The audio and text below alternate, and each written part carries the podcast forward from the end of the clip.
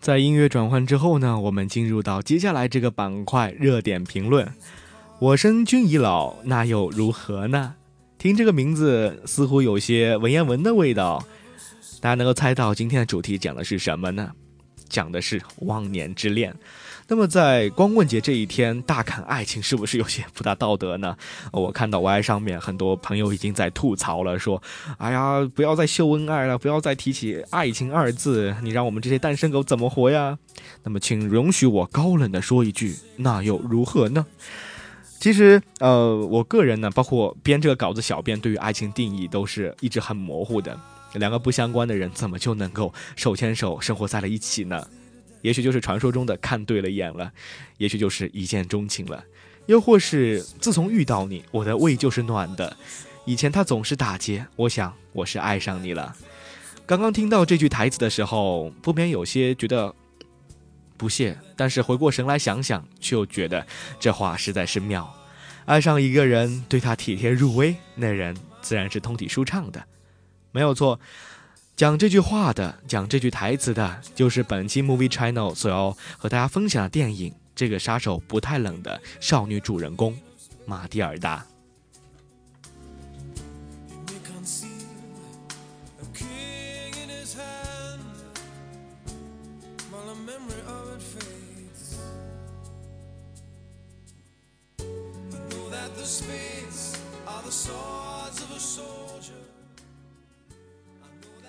我相信喜欢电影的朋友们对于这部电影一定不会陌生。那么，这个杀手不太冷曾经获得了一九九五年第二十届法国凯撒奖最佳影片、最佳男演员、最佳导演、最佳摄影、最佳音响、最佳音乐、最佳剪辑等等等等八项提名，然后也算是拿奖拿到手软吧。那么，在九六年的时候呢？呃，第十九届日本影视学院奖中也是获得了最佳外语片的提名。吕克·贝松在这个电影里面是讲述了一个有关于一个杀手和女孩的故事，一个纽有关于纽约的故事。当然，这里是一座非常现代的城市，一个非常繁华的城市，一个从意大利流亡到纽约的杀手里昂，冷静而神秘。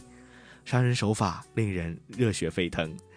那么这部片子一开头呢，也是杀手里昂的工作秀，镜头飞快地跳跃着，乐声激昂，直到里昂把刀架在别人的脖子上，镜头被逐渐拉长，背景音乐平缓下来。但是这样一个沉稳、冷静、敏捷的杀手形象，已经浮现在了我们的心里。很多时候看到这里，我在想。如果没有马蒂尔达的话，里昂也许就是这样一辈子过着杀手的生活，非常孤独，永无宁日，杀杀人，跳跳舞。而那棵植物也是他最好的、唯一的朋友。也许这样的话，他就可以兢兢业业的做一个 cleaner，永远不会因此而丧命。可是，他的生命就像是手上的枪一样存在着。却见不了阳光，又像那盆植物一样，永远漂泊着，无处扎根。庆幸的是，他遇上了这样一个聪明美丽的女孩，这个叫玛蒂尔达的女孩，成就了娜塔莉波特曼的女孩，也成就了一个举世无双的杀手，一个举世无双的导演，一个令人心痛的让雷让雷诺。一个十二岁的女孩抽烟、逃课，是大人眼中的坏女孩。她痛恨自己的家庭，这个拼拼凑凑的家庭，永远没有欢乐，只有四岁的弟弟，是她的依恋。但是，一切都因为爸爸的贩毒而被打破了。那一天，毒贩上门杀人灭口，全家都这样不幸的被灭口了。但是聪明的他回来之后，径直走向了里昂的家，一场戏剧性的邂逅，一段温馨的忘年之恋，就在这里，就在里昂升起恻隐之心的时刻，开始了。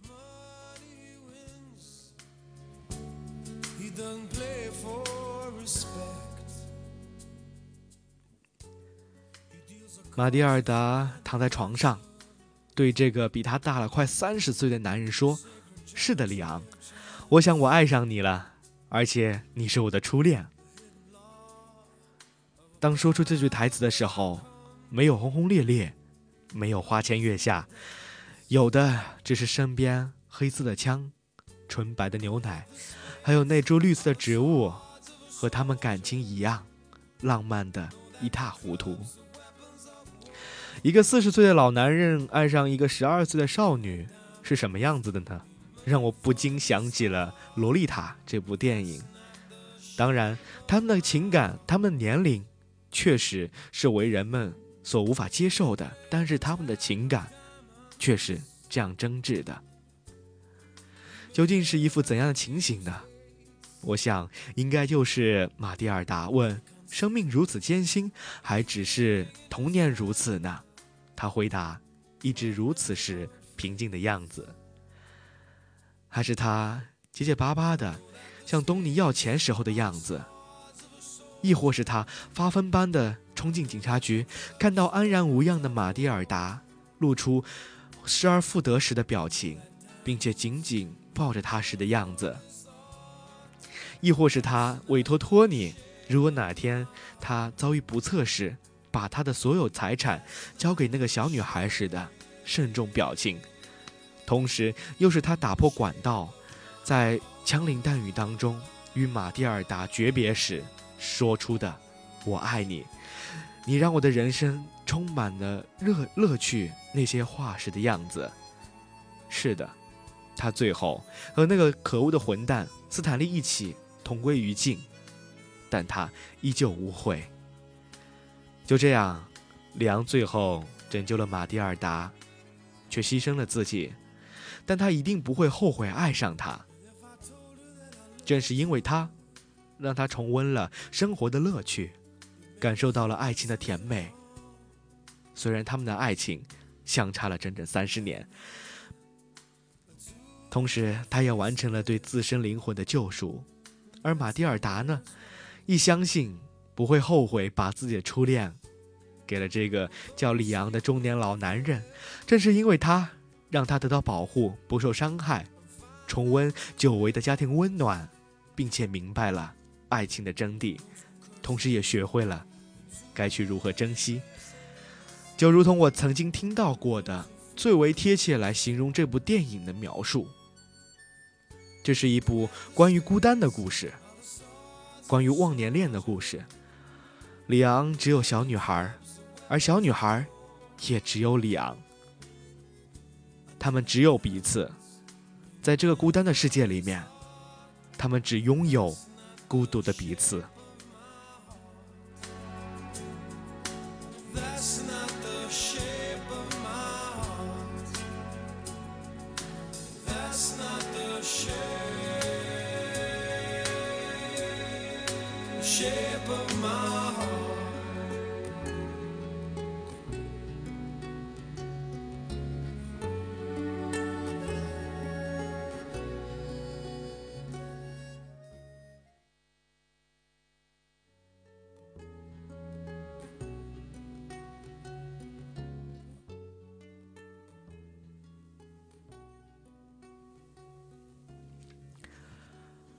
影片当中，杀手里昂将杀人比作一出纸牌游戏，黑桃、梅花、方块，什么都在手心里面握着，唯独少了那一那一片红心。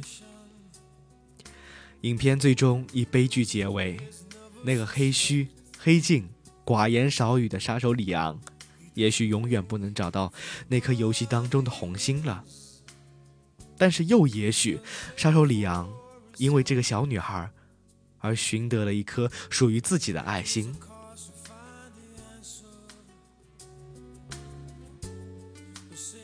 就像所有动人故事的结尾一样，这部影片是悲剧式的。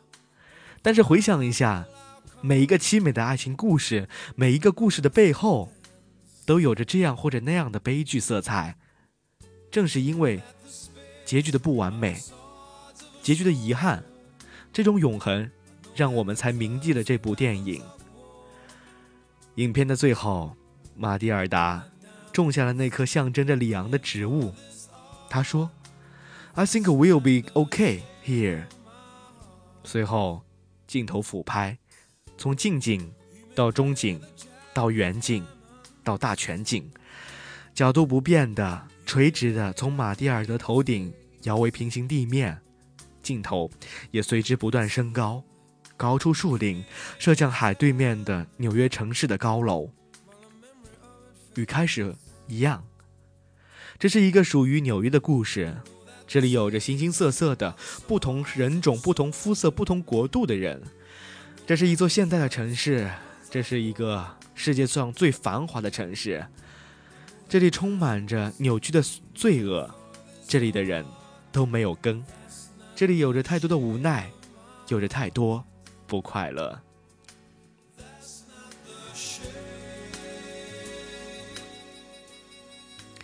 这个杀手不太冷是吕克·贝松在一九九四年拍摄完成的电影，也是他从影生涯的第七部电影，并且也是被公认的他的巅峰之作。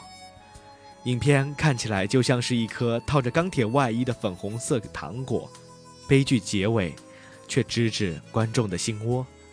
其实，单纯从电影的角度，这部片子带着非常浓烈的法国电影特有的那种优雅和忧郁的气质。有人和布列松、戈达尔那个新时代不同，吕克·贝松更加的国际化，也是更加的呃偏于美国化，但是那种气质，还是在这电影的角落当中，还是在一个一个细节当中，无意之间被透露了出来，属于一个法国人特有的浪漫和优雅。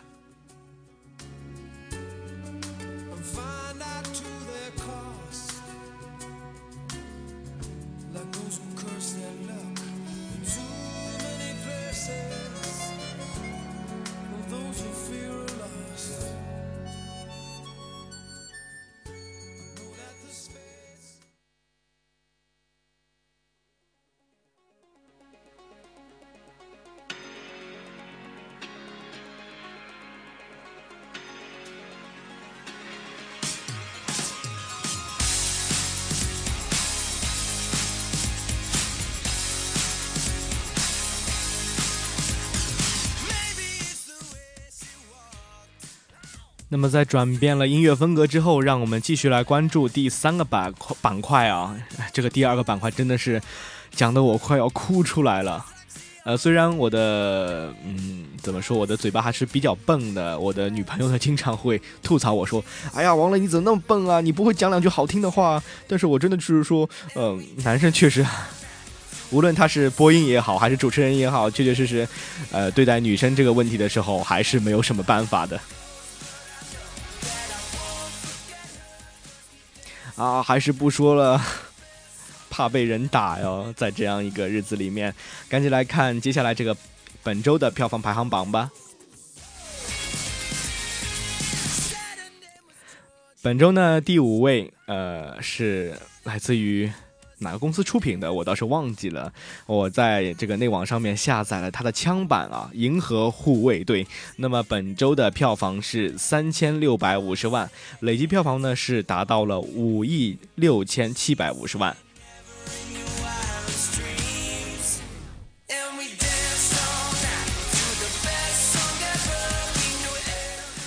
那么第四位呢？一个人的武林是来自于啊武痴超级丹甄子丹和宝宝王宝强所呃一起合作的。那么这个被重新定义的现代武打片呢，呃，不知道它的这个具体细节是什么样子的。我只看过它的这个预告片，还是蛮精彩的。毕竟甄子丹的那个身手可不是盖的。那么本周的票房是四千八百七十万，累计票房呢是四千八百七十万。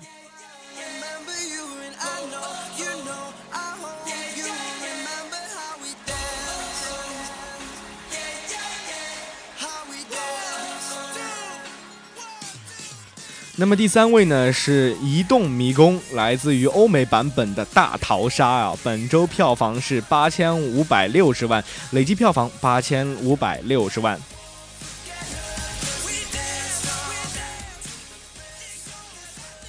那么排在第二位的呢是。超体也是来自于吕克·贝松的电影啊，呃，本周票房呢是一亿零一百万，那么累计票房呢是两亿两千七百万。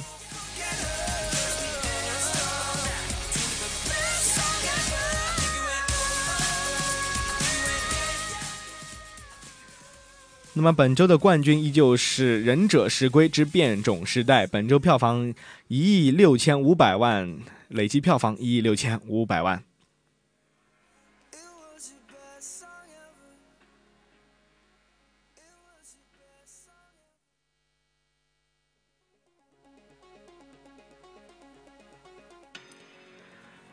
那么本期的 Movie Channel 全部内容就是这样了。那么主要的内容我们还来回顾一下吧。第一个板块又是非常新鲜热辣的一周电影资讯。第二板块呢是热点评论。我生君已老，那又如何呢？第三个板块依旧是一周票房排行榜。